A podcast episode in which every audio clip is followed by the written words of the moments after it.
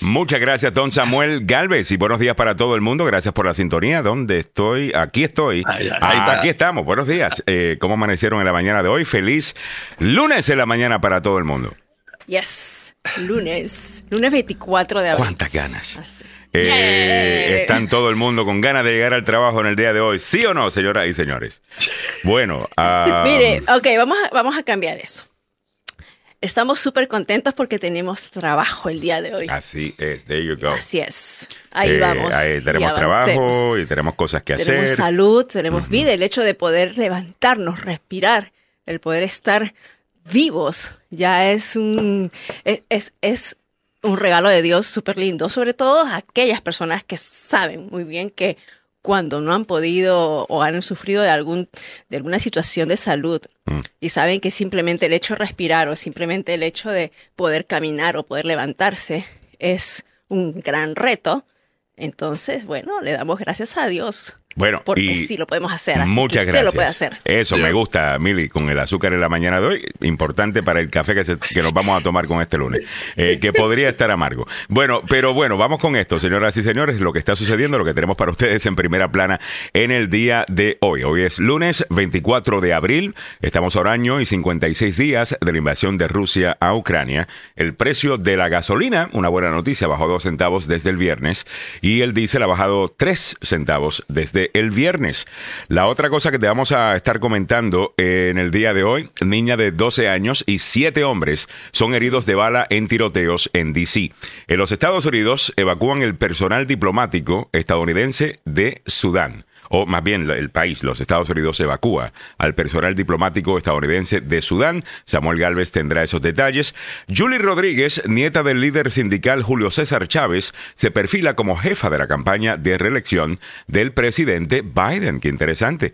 Y una encuesta muestra que la mayoría de los estadounidenses no quieren que Biden o Trump se postulen en 2024. Y vamos a terminar con estos dos, eh, por lo menos aparentemente. Ese es el caso.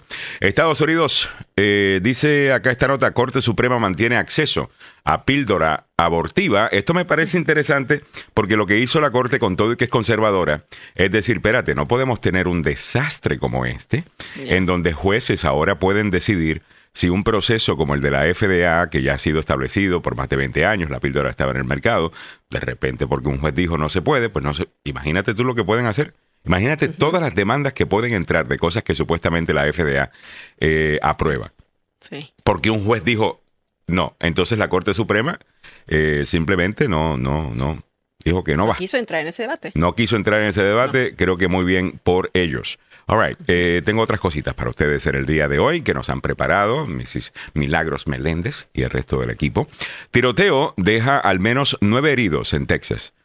Esto, esto continúa. Eh, Biden se está quedando sin tiempo para evitar resultados calamitosos en el techo de la deuda. Ese debate se va a empezar a dar y tenemos... Te vamos a leer el futuro en el día de hoy. Vamos a leer el futuro. Con y la te- varita, la varita. Ajá. Y vamos básicamente a, a explorar todas las cosas que se van a estar diciendo por ambos lados en este debate, que es lo que siempre se dice. Así que lea el futuro con nosotros más tarde en el, en el programa.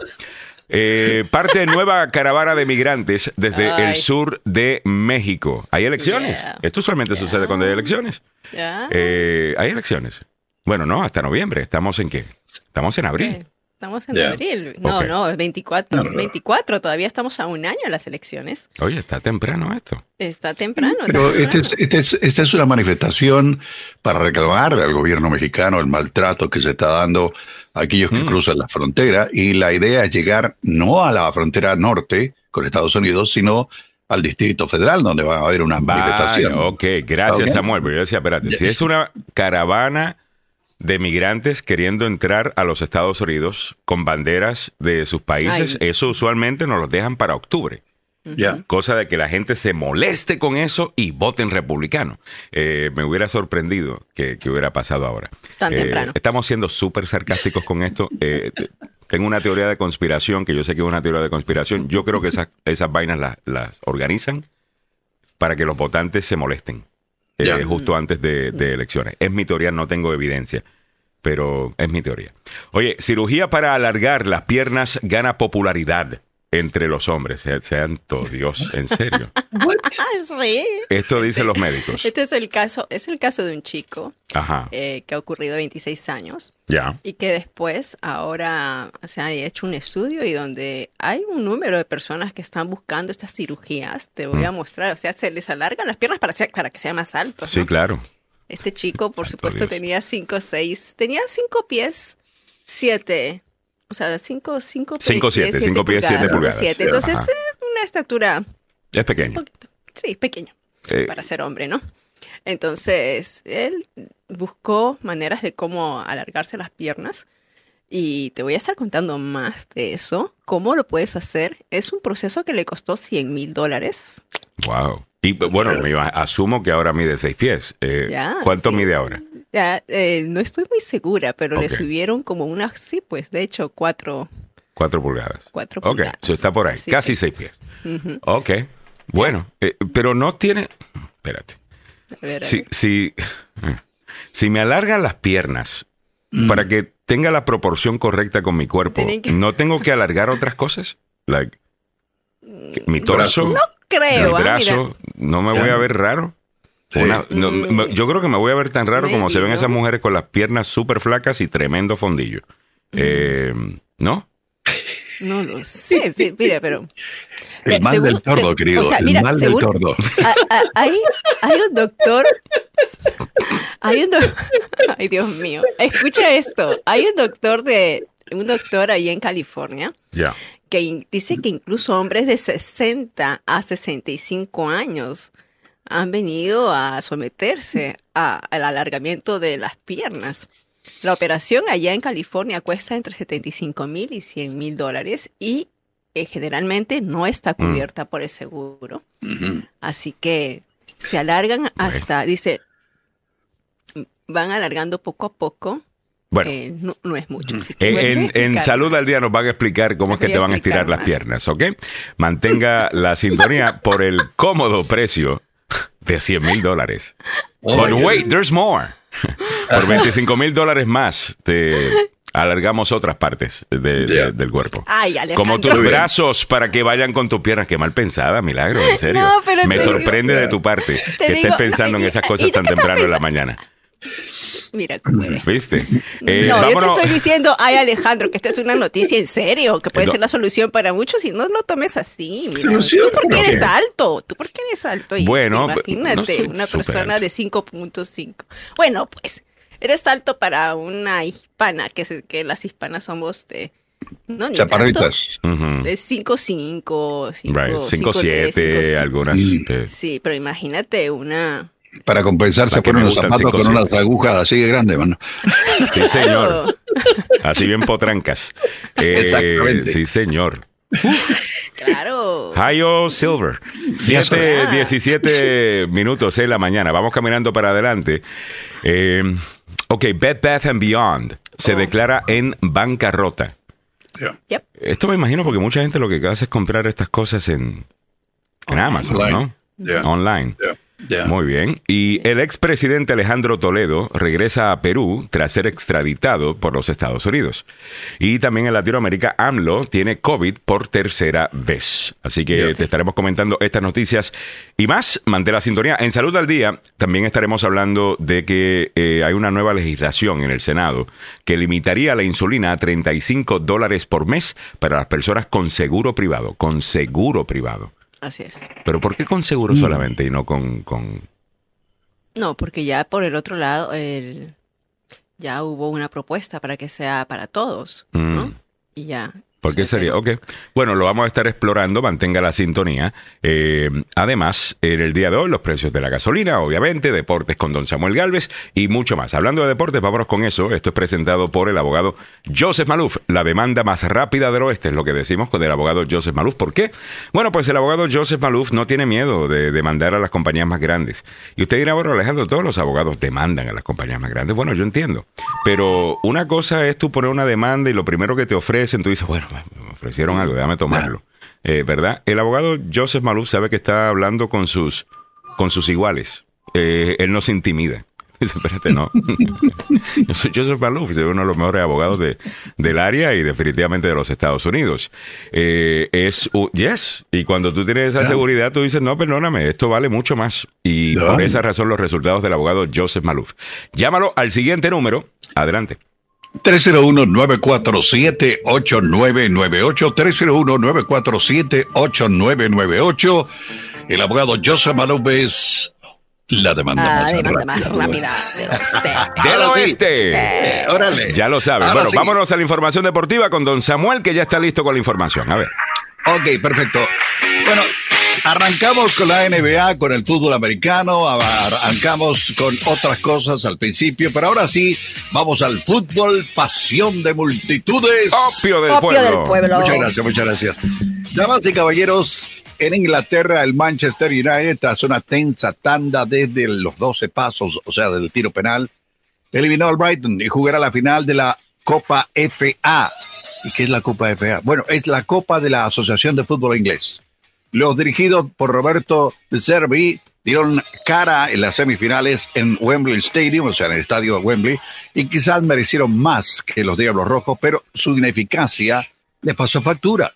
Sin goles en el partido y la prórroga por las buenas actuaciones de David De Gea y Robert Sánchez, Brighton y el United no fallaron ninguno de sus seis primeros lanzamientos hasta que Solly March mandó el suyo a las nubes y Victor Lindelof anotó para meter al Manchester en la final de la Copa de la Asociación de Fútbol Inglés. ¿Con quién se va a medir? Nada menos que con el Manchester United. Sí. El Manchester United es un caballo que viene a todo galope, hermano, y de los grandes.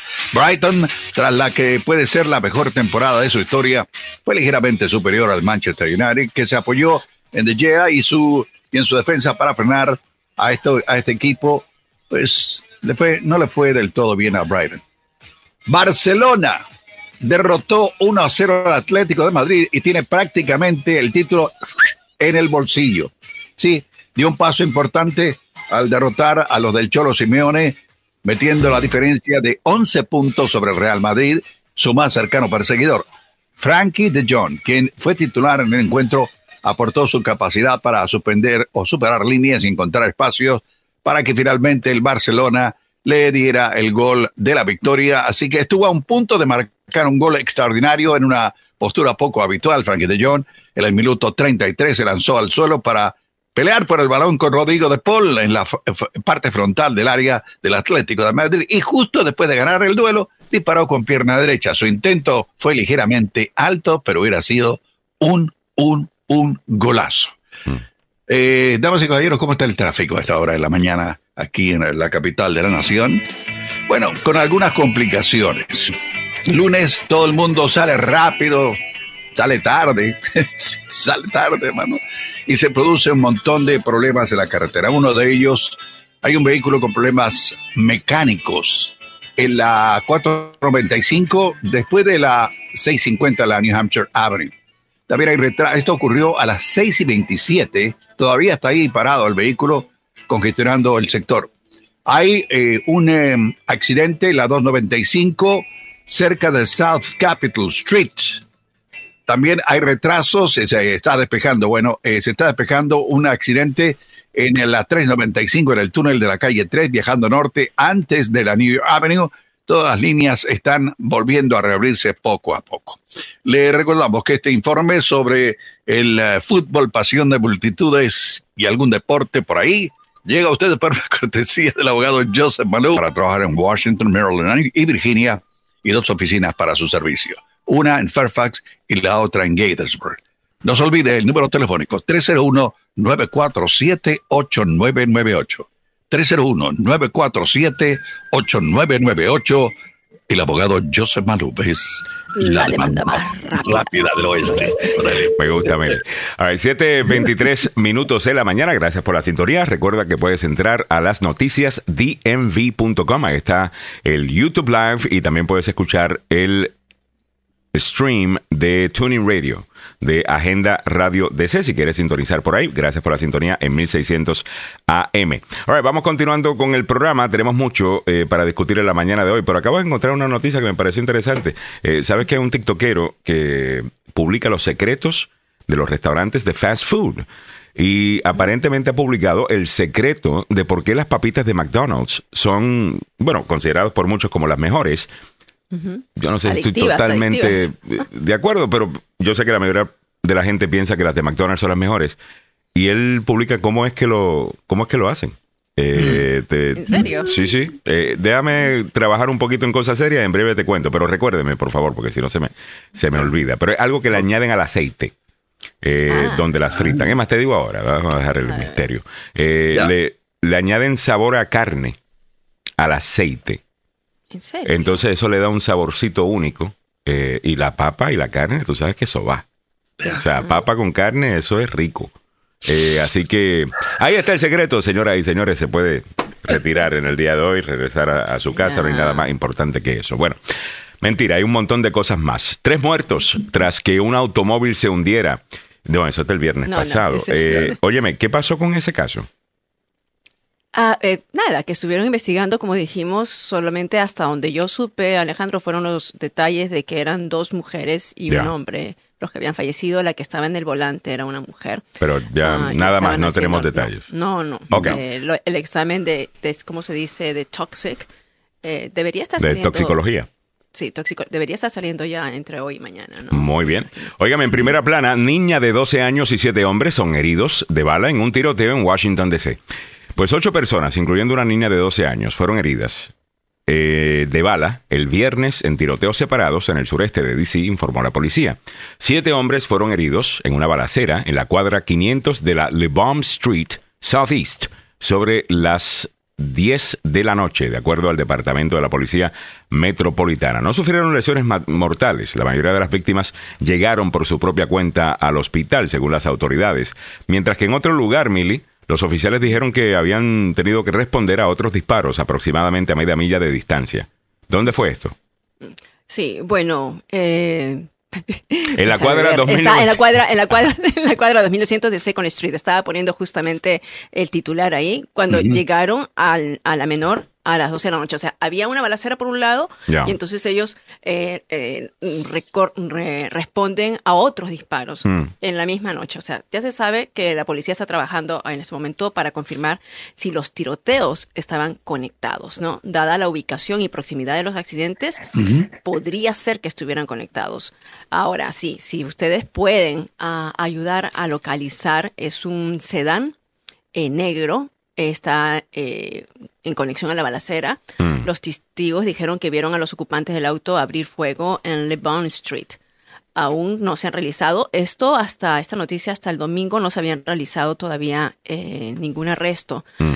De una manera eh, anónima, si usted sabe algo más o menos por ese sitio, tiene idea de un sedán negro, puede llamar a la policía al 202 y vamos a ponerlo en pantalla para que 202 puedan 202 7 727 4383. Muy bien. 202 727-4383. Muchas gracias. Estados Unidos evacúa al personal diplomático estadounidense en Sudán. Samuel, tú le estás prestando atención a todo esto. El presidente de los Estados Unidos, Joe Biden, así lo informó el sábado de que el personal del gobierno de los Estados Unidos fue evacuado de Sudán. ¿Qué está pasando en Sudán, Samuel? Bueno, continúan los problemas internos de este país en una guerra eh, civil. Eh, la operación evacuó a, de la embajada de Jartum a por lo menos un centenar de personas. Esto fue lo que dijo ayer el subsecretario de Estado John Bass. Hmm. Las fuerzas comandadas por los dos líderes previamente aliados del Consejo Gobernante de Sudán comenzaron una violenta lucha por el poder el fin de semana pasado. El gobierno aquí en Washington pidió el sábado las partes que extiendan y amplíen un alto al fuego y por supuesto cada lado ha acusado al otro de no respetar la, la, tregua. Mm. Aquí el, problema más serio es, eh, uno es un miembro del ejército sudanés que quiere quedarse ahí atornillado por siempre, el mm. otro es un eh, ex miembro de las fuerzas militares de Sudán que tiene un grupo de gente a su lado, así que eh, eh, estaba en, una, en un problema muy serio. Aquí, ¿sabes cuál es la dificultad más grande? ¿Cuál es? Hay 16 mil estadounidenses en territorio sudanés. 16 mil. Es una cantidad bastante significativa. ¿Qué pasa si las cosas se complican aún más y eh, se pone más brava la, la, situación?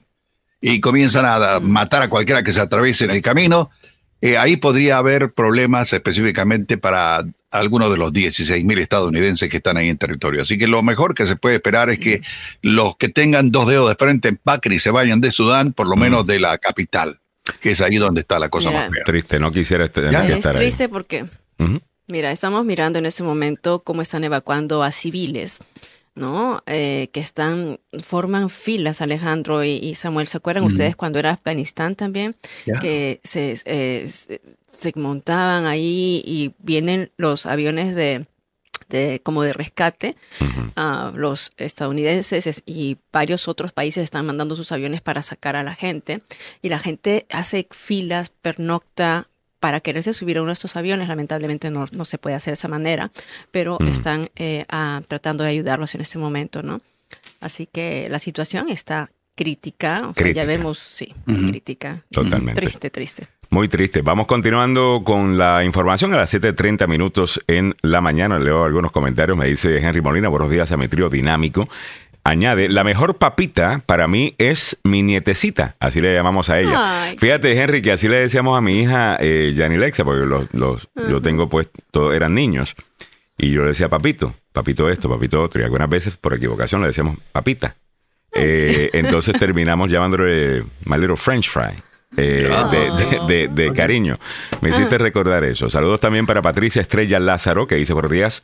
Agenda y qué pasó con Toledo Milagros. Venimos con eso ya Oh, mismito. Nancy Onassis dice: Mi hermano me decía mujer en el volante peligro. Por delante, así se formaba una discusión.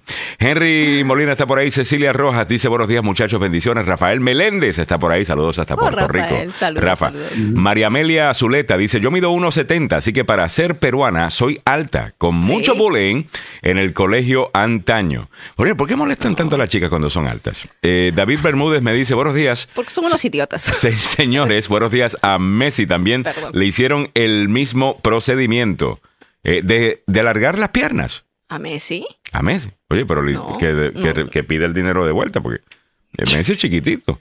Eh, Nancy Onassis. Era aún más chico, ¿ah?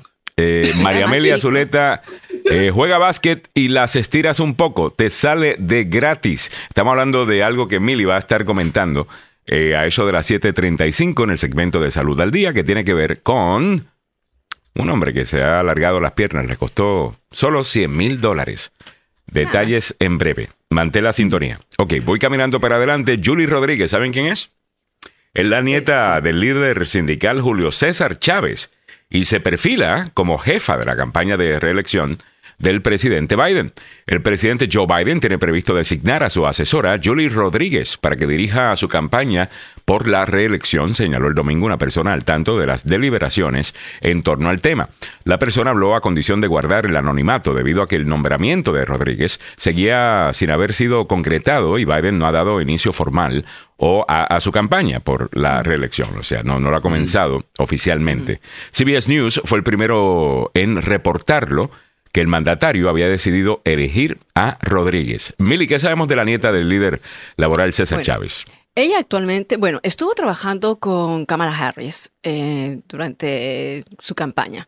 Entonces, esto, ella es conocida en este momento como una persona que está en la Casa Blanca, o sea, que sabe los entretejes de la Casa Blanca. Bueno, si trabajó Eh, con Kamala Harris y logró que Kamala Harris llegara a la posición tan importante de vicepresidenta, tiene muchísimo talento Ya, esta sí, joven. porque- Eh, porque Sí. Kamala Harris ha sido un desastre.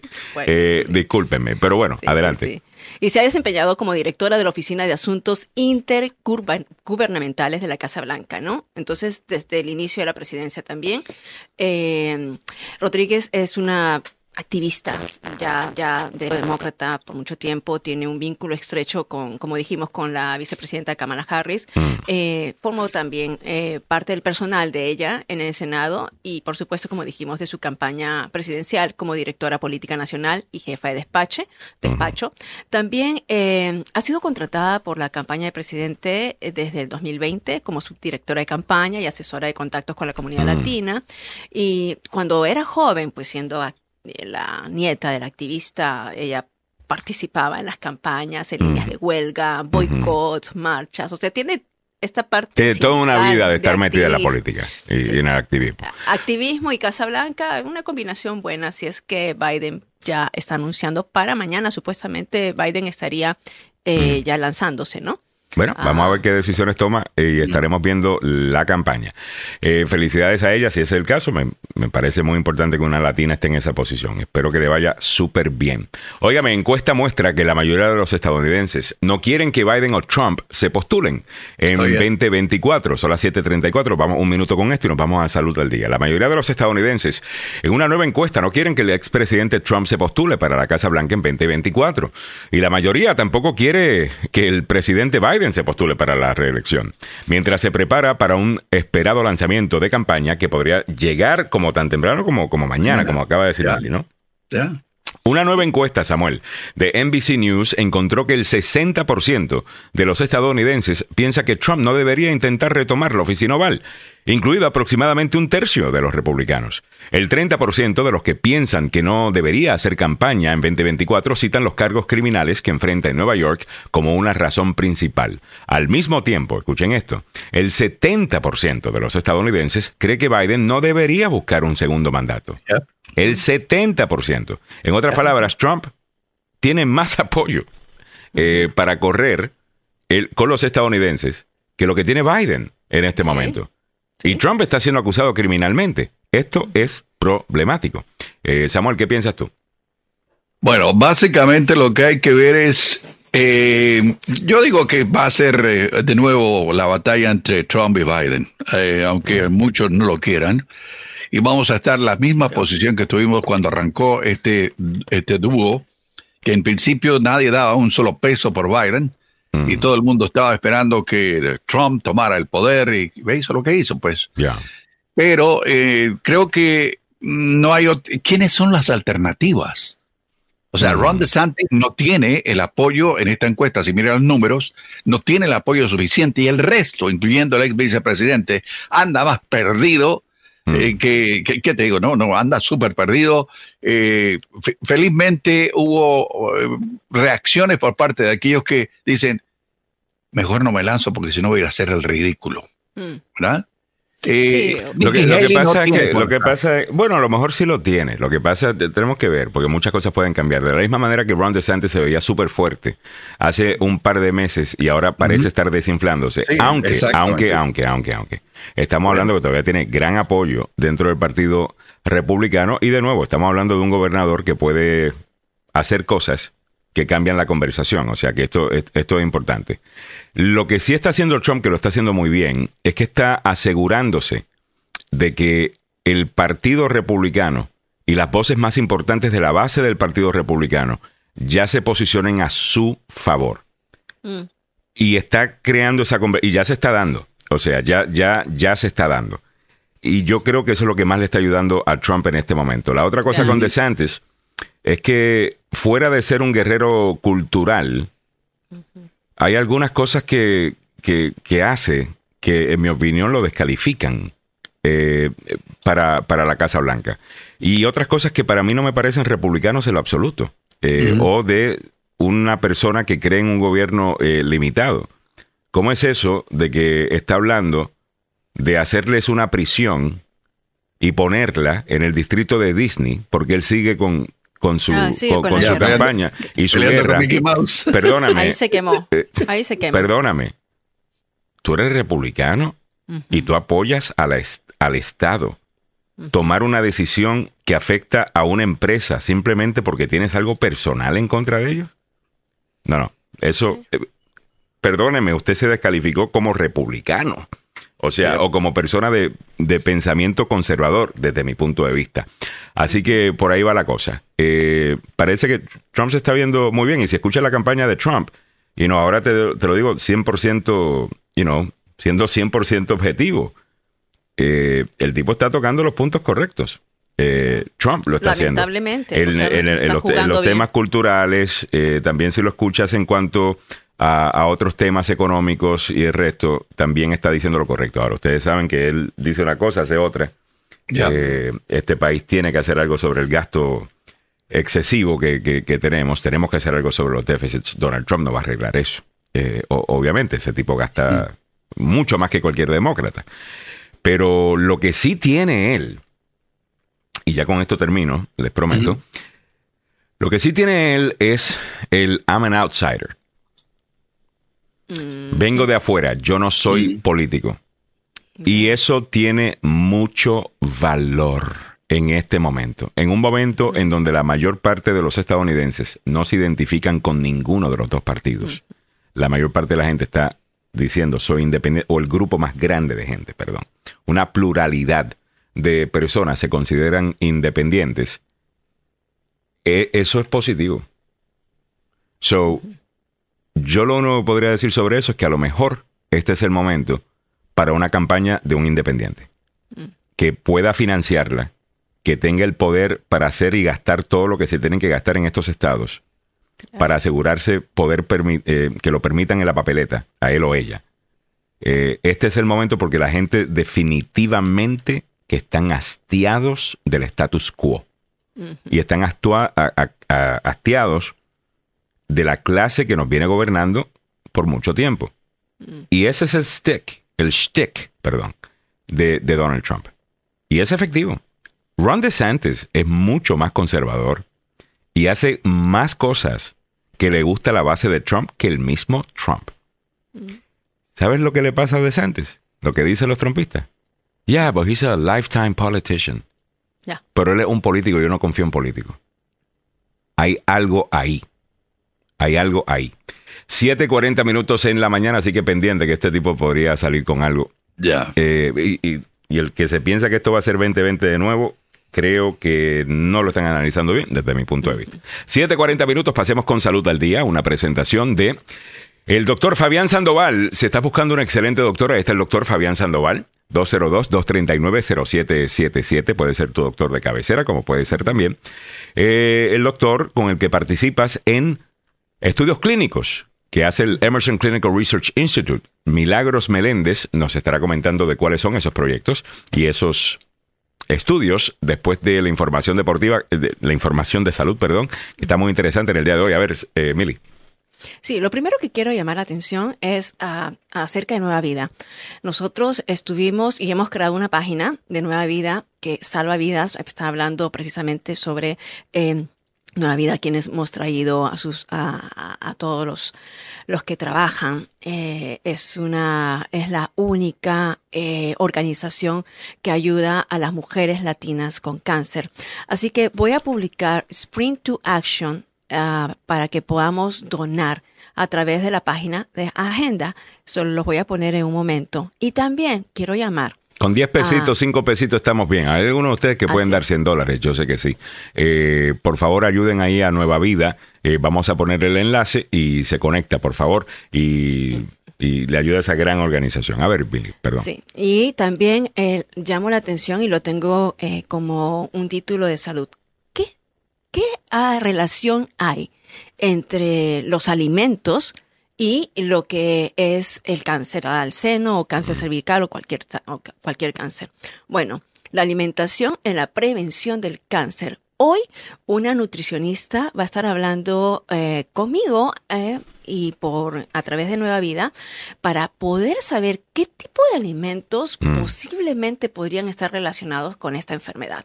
Así que Isa Carrizales estará con nosotros a las 7 de la noche. Te invitamos a que nos sintonice. Vamos a compartirlos en la página de agenda y mi página a las 7 de la noche hoy.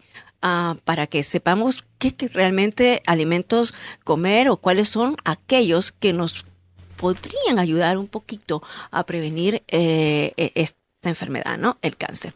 Bueno, ahora sí, nos vamos entonces a los titulares que habíamos dicho que hay una tendencia, eh, más expertos están diciendo que la gente se está sometiendo a estas operaciones para alargar las piernas. Miren, escuchen esto. Ajá. El alargamiento de piernas es un proceso intenso costoso, pero se ha vuelto más popular y aceptado en los últimos cinco años, según los expertos. Un cirujano del Instituto de Alargamiento de Altura en Burbank, California, ha realizado varias operaciones y esta nota, hay una nota que es de AP, dice que le realizó a un muchacho de 26 años. Pero incluso hay hombres entre 60 y 65 años que se han hecho las operaciones que van desde 75 mil dólares a unos 100 mil dólares. Así que generalmente estas operaciones no está cubierta por el seguro. Pero ¿qué implica? Cortar los huesos del muslo en cada pierna e insertar varillas dentro de ellos. Luego, durante los próximos tres o cuatro meses, las varillas se van alargando hasta un milímetro primero por día a través de un control remoto que es externo. Crece hueso nuevo sobre las varillas. Se requiere una fisioterapia durante los cuatro meses posteriores a la cirugía. Hay que ir por lo menos cuatro a cinco veces por semana, usar un andador y luego hasta que pueda recuperarse en su movilidad. O sea, es un proceso de meses, hasta unos 5 o 6 meses. Eh, luego de usar el andador, pasas a usar un bastón. Al final, el proceso final es quitar las varillas, ya una vez que se alargó el hueso, ¿no? Entonces, y regresas a otro procedimiento de una hora, un año después de la primera operación. Mm. Y pagas otra vez, más, en este caso ya se pagaría como unos 10 mil dólares más o menos se puede alargar, según lo que dicen, son centímetros, ¿no? Mm, tampoco no tan exagerado. Se alargó unas tres pulgadas. Mm. Así que e, en California, un profesor asociado a la psicología de la Universidad de Chapman, en el sur de California, estudia esto, dice cómo la satisfacción mejora, eh, de la imagen corporal eh, mejora, ¿no? Un estudio de 2006 descubrió que mientras que solo el 26% de los hombres más bajos estaban satisfechos con su altura, el 87% de los hombres altos estaban contentos con su altura y bueno, esto sería como una solución para aquellos que son bien bajitos, bajitos, bajitos. Bueno, al final del día, si eres, más feliz, bueno, dale para adelante. O sea. Claro, bueno, junta, ¿no? Tus 100 mil dólares. Ah, pero no, también, mira, ¿sabes qué?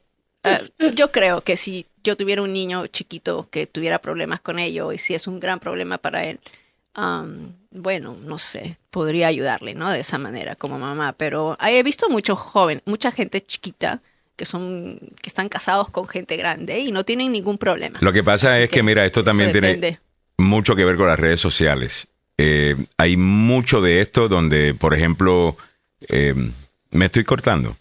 Creo que me estoy cortando. ¿Se escucha bien? En donde hay muchos, muchos videos de donde mujeres dicen, bueno, si es chiquito no quiero salir contigo. Eh, pero mucho de eso, mucho de eso. Eh, no, y después tú miras a la mujer que está haciendo el, comentario y uno dice, bueno, ¿y tú no te has visto en el espejo, mamita? Que, eh, que, está exigiendo tanto. pero bueno, la gente es así. ¿no? Y hay tanta crítica con eso que yo creo que por eso es que hay tanta gente queriendo hacer esto. Pero mira lo que dice Pepe Villalobos. Dice, la inseguridad es tan grande en este país. Yo mido 5'6", o sea, bajo. Y cuando era soltero salía con un par de chicas que medían 5'9", y sin problemas. Yo lo he visto. Gente bajita que salen con mujerones, you know, súper altos. You know, opposites attract. Sí, sí. Además, sí, sin complejos, ¿no? Pero bueno, ah, ahí está. Increíble. Te, doy otra, otra nota. Eh, hay un estudio que está vinculando la pérdida prolongada del olfato por COVID-19 con una actividad cerebral reducida. Mm. Este estudio, que examinó los impactos duraderos del coronavirus, concluyó que las personas que viven con COVID duran mucho tiempo y sufren de anosmia, la pérdida de olfato. Mm. Experimentaron entonces un cambio significativo en la actividad cerebral. Los investigadores de la Universidad College London encontraron el vínculo entre la pérdida del olfato y la reducción de la actividad cerebral después de estudiar tres grupos de personas, aquellos con COVID-19 prolongado que perdieron el sentido del olfato. Ah, y bueno, estoy haciendo, y solamente quiero hacer una propaganda nada más en línea directa de Telemundo. Estamos haciendo una eh, varios reportajes sobre COVID-19 y el COVID prolongado. Eh, hay 65 millones de personas, Alejandro, que están sufriendo de COVID prolongado, eh, que no lo saben. Y una de las afecciones es la parte neurológica cerebral. Están haciendo un estudio muy grande sobre eso. Así que cuando salga el reportaje, les voy a invitar para que vayan a verlo. También tenemos un reportaje donde Alejandro hizo el video ah, y voy a ponerlo en mis redes sociales, así que eh, nada, esto es una propaganda. Bueno, así eh, cerramos este segmento traído usted por el doctor Fabián Sandoval de la Clínica y el Centro de Investigación Emerson. La Clínica y el Centro de Investigación Emerson, eh, que tiene como varios, varios programas mm. para que usted pueda participar en diferentes estudios. Importantísimo que lo hagamos como hispanos y que nosotros demos y digamos, estamos participando en esto. ¿Se imaginan ustedes que, por ejemplo, el, la medicina medicina de Paxlovid. So, es, Que no ahí es donde- necesariamente la posición de, de, de todos los que se oponen, ¿no? Casi todos los proyectos de ley de los republicanos, esto hay que decirlo también, hay algunos, obvio que hay unos extremistas en algunos estados, pero de- estamos hablando ahora a nivel federal, algo que tiene el chance de pasar a nivel federal. Todos incluyen el- un espacio para que si la vida de la madre está en peligro, sea una violación o lo que sea, eh, pues que se permita. Eh, además de que 15 semanas, 15 semanas, es suficiente tiempo para saber si, si estás en embarazo. 15 semanas sigue siendo dos semanas más que el promedio de Europa, Mm. que es mucho más liberal o eh, progresista que los Estados Unidos en un sinnúmero de temas. O sea, 15 semanas. Yo sé que aquí te lo venden como que esto es lo. El mundo se va a acabar. ¡Wow! Estás ¡Qué hablando casi de cuatro meses. Ya. Estás hablando casi de cuatro meses. Ya, mira, a, las a los tres. O sea, no Pero, pero Mili, yo sí, pero no, ¿no piensas tú que las 15 semanas tienen que incluir también el, el tiempo que sea si la vida de la madre está en peligro? O sea, que, hay, que, que exista esa excepción. Excepciones. Que exista excepciones. O sea, se tiene que trabajar con excepciones. Otra vez, yo, mm, Glenn Youngkin, la propuesta de Glenn Youngkin era esa, ¿no? Con excepciones y si la vida de la madre está en peligro y hasta las 15 semanas. Y le cayeron a palos. Y los titulares son, ah, los republicanos prohibirían el aborto después de las 15 semanas. No, el titular es, los republicanos permiten el aborto Hasta hasta, las las 15. 15 semanas. Pero ahí ¿Ok? es que tú Ese ves es- la prensa es- poniéndole el dedo es- en la balanza. Sí, Eh, o sea, ¿me- porque me no va con la narrativa de que los republicanos están a favor del aborto. Claro. O sea, e, en, en esa parte. Ahora, si tienes a un DeSantis que se va con eh, la base bien Sí. conservadora. Se fueron a seis semanas en Florida. Se fueron a seis semanas. Ya. ¿no? Entonces, como eh, hubo en otros estados como Texas, que también quería las seis semanas que después se tuvieron que retractar. Pero entonces, ahí sí, ¿no? Entonces, y aquí no estamos a favor del aborto. O sea, yo, yo creo que, yo creo que no puede haber una persona que esté a favor del aborto. Yo creo que, o sea, es, es horrible. No creo que haya eso. Pero si vas a la exageración, donde tienes a Elizabeth Warren o tienes a gente que nosotros, Alejandro y yo, fuimos a una manifestación. Chacho. Ok. Pro aborto, Cuando- ya. pro aborto la manifestación. Y entonces tienes a una mujer activista que yo quiero el futuro de mi hijo. Que Mm. mi hijo no puede criarse así, pero tu hijo es tu hijo, o sea, ¿no? No, no, porque ella, está es- asumiendo de que su hijo podría cambiar de sexo eh, y tal cosa. Bueno, usted sabe que no va a poder embarazarse, ¿verdad? Eh. Pero, de nuevo, mire, hay loquitos en la derecha, usted los, aquí los cubrimos todos los días, ¿ok? Sin límite. Eh, ¿qué? Pero hay unos loquitos en la izquierda eh, que tienen unas posiciones en cuanto a estos temas que si usted las escucha, le dan miedo. Y usted no las va a escuchar, ¿me entiende? Porque muchas veces los medios, pues, eh, te, te lo digo para que esté al, you know, pendiente, ¿no? Usted quiere, yo creo que Sí. informarse. Y usted no quiere que le tomen el pelo, ¿verdad?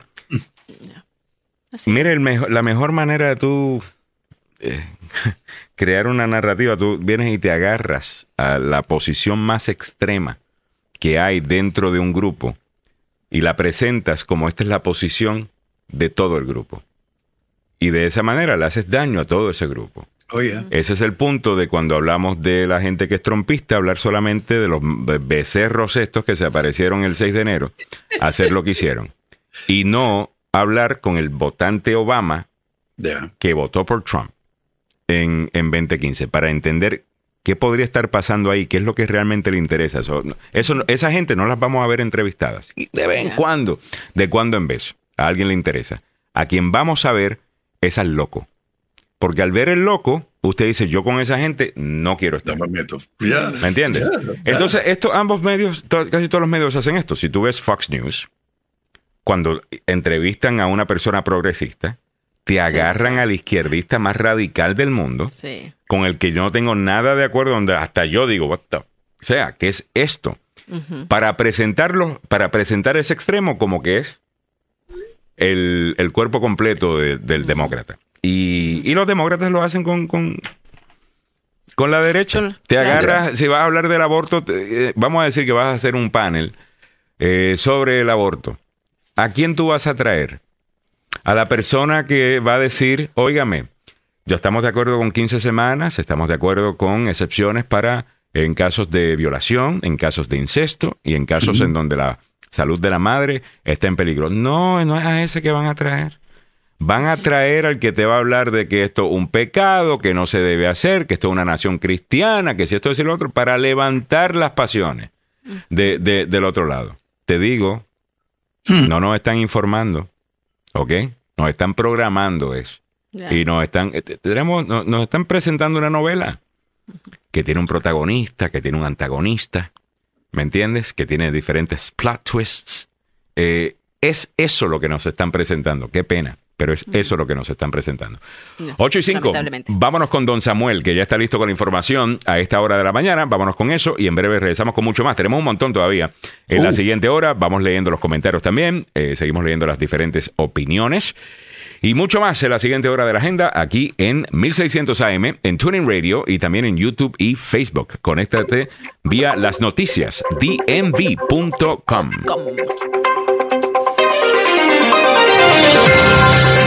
La congresista Alexandria Ocasio Cortés dijo que Marjorie Taylor Greene, no Kevin McCarthy, está dirigiendo el caucus republicano en la Cámara de Representantes. Un tornado tocó tierra en Poolsville, en el norte del condado de Montgomery, en Maryland, sin que se emitiera ninguna advertencia.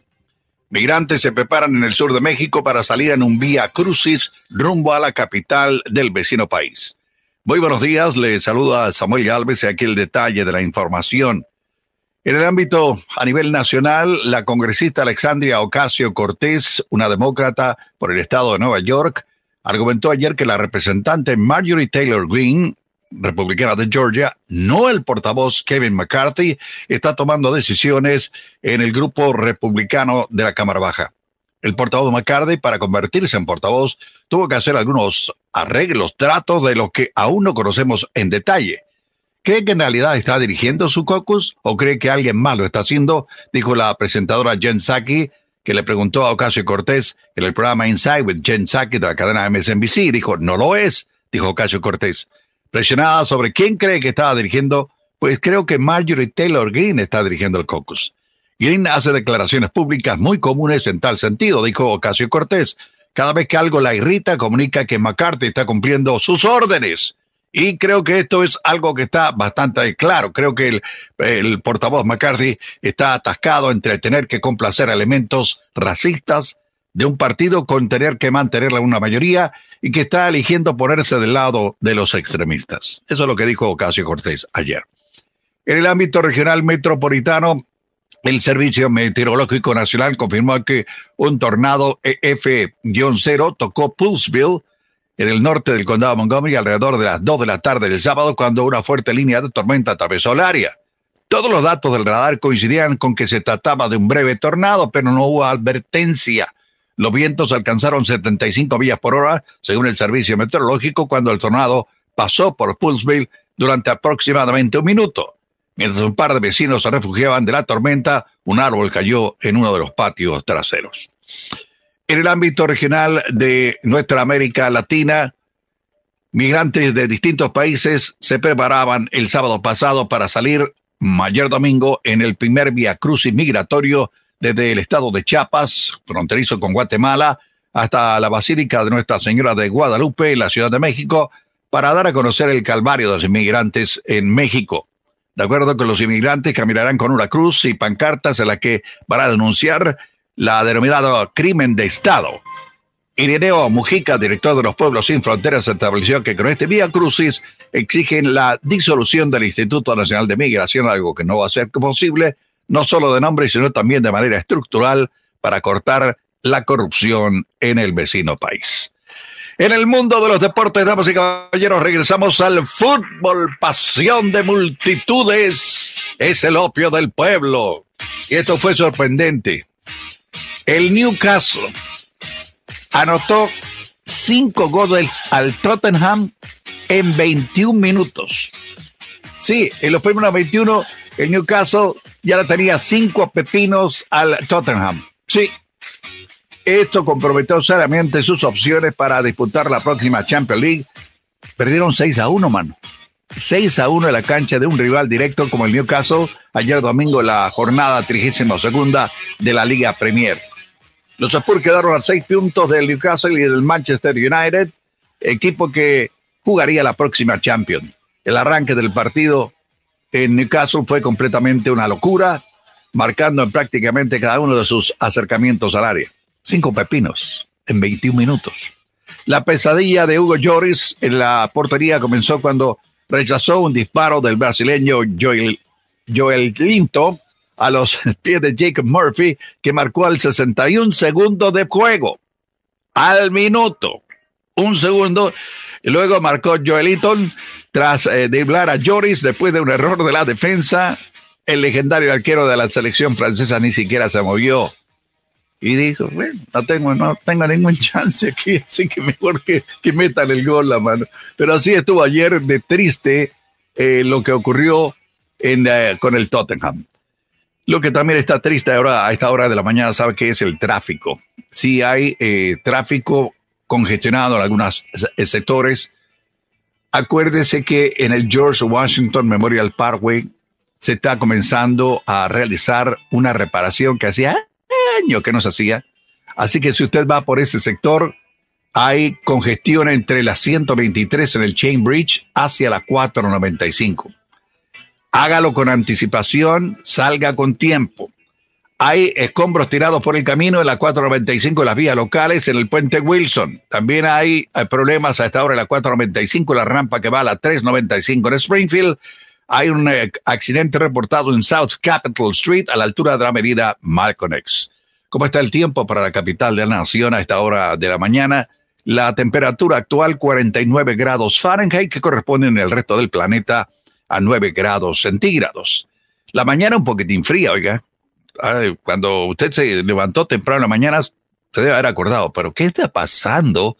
¿Qué cambio tan terrible de 80 a 90 grados ahora a sufrir por la mañana con frío? Bueno, las máximas para el día de hoy 60 grados, la mañana soleada con eh, alguna posibilidad de alguna pequeña eh, paso de lluvia ocasional por la tarde que son mínimas pero en términos generales no va a estar con lluvia. Para mañana, martes, 62, mayormente soleado. Eh, para el miércoles, nublado con 24% de posibilidad de lluvia, con máximas en los 67. Así están las noticias, los deportes, el tráfico y el tiempo aquí en Agenda Radio DC. Aquí estoy, disculpen. Eh, no te escucho, Alejandro. A ver. me estoy añadiendo. Es que me añadí y Mili me añadí al mismo tiempo, entonces me sacaba. Estábamos jugando. Ah, Ocho picapu, estamos jugando Mili y yo. Ocho y trece minutos en la mañana. Vamos comenzando con las cosas que tenemos para ustedes en esta hora.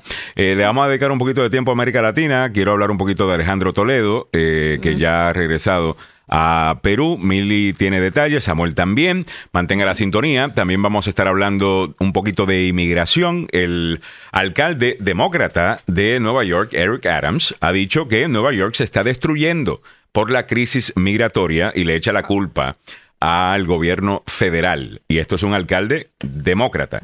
Eh, que, está diciendo esto, ¿ok? Eh, también tenemos que hablar un poquito sobre un tema que yo sé que es medio aburrido, que es el tema de la deuda, eh, oh. pero esta batalla viene por ahí. Vamos a leer el futuro. Eh, de cómo va a ir esta cosa, porque usualmente se dan de la, de la misma manera. Vamos a ver el tipo, el, básicamente te voy a contar el tipo de noticias y titulares que vas a ver en las próximas semanas. Eh, por ambos lados, ¿ok? Hay una manera que los demócratas pelean esto, hay una manera que los republicanos pelean esto, eh, y vamos básicamente a hacer eso un poquito más tarde de esta hora. Mantén la sintonía.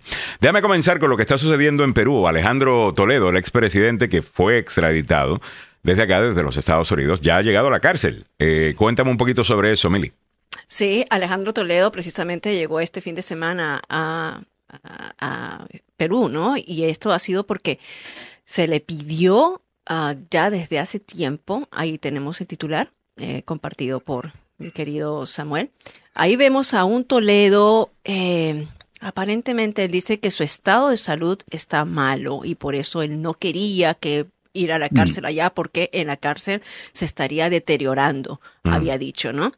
Toledo fue acusado, como sabemos, de, eh, de haber estado malversando fondos y haber recibido eh, sobornos por unos 35 millones de dólares de la empresa Odebrecht.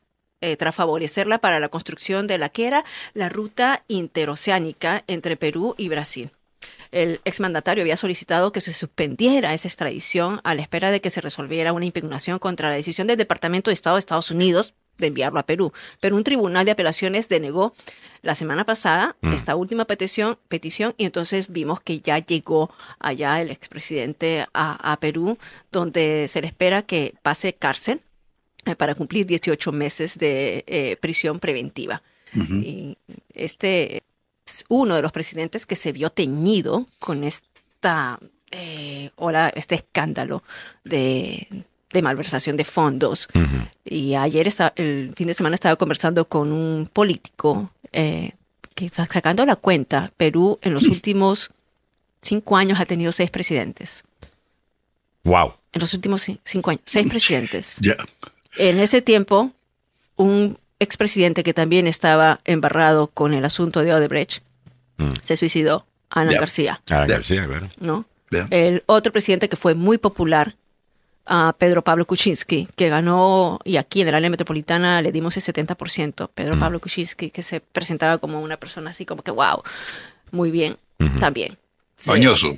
Él, él se fue, se fue de la presidencia. Otro mañoso. Vizcarra. Ok. bueno. Sufrió Ma- Marín, Vizcarra, Vizcarra que parecía que estaba bien y también otro corrupto. O sea, Dios, Mm. la situación en Perú es bastante difícil.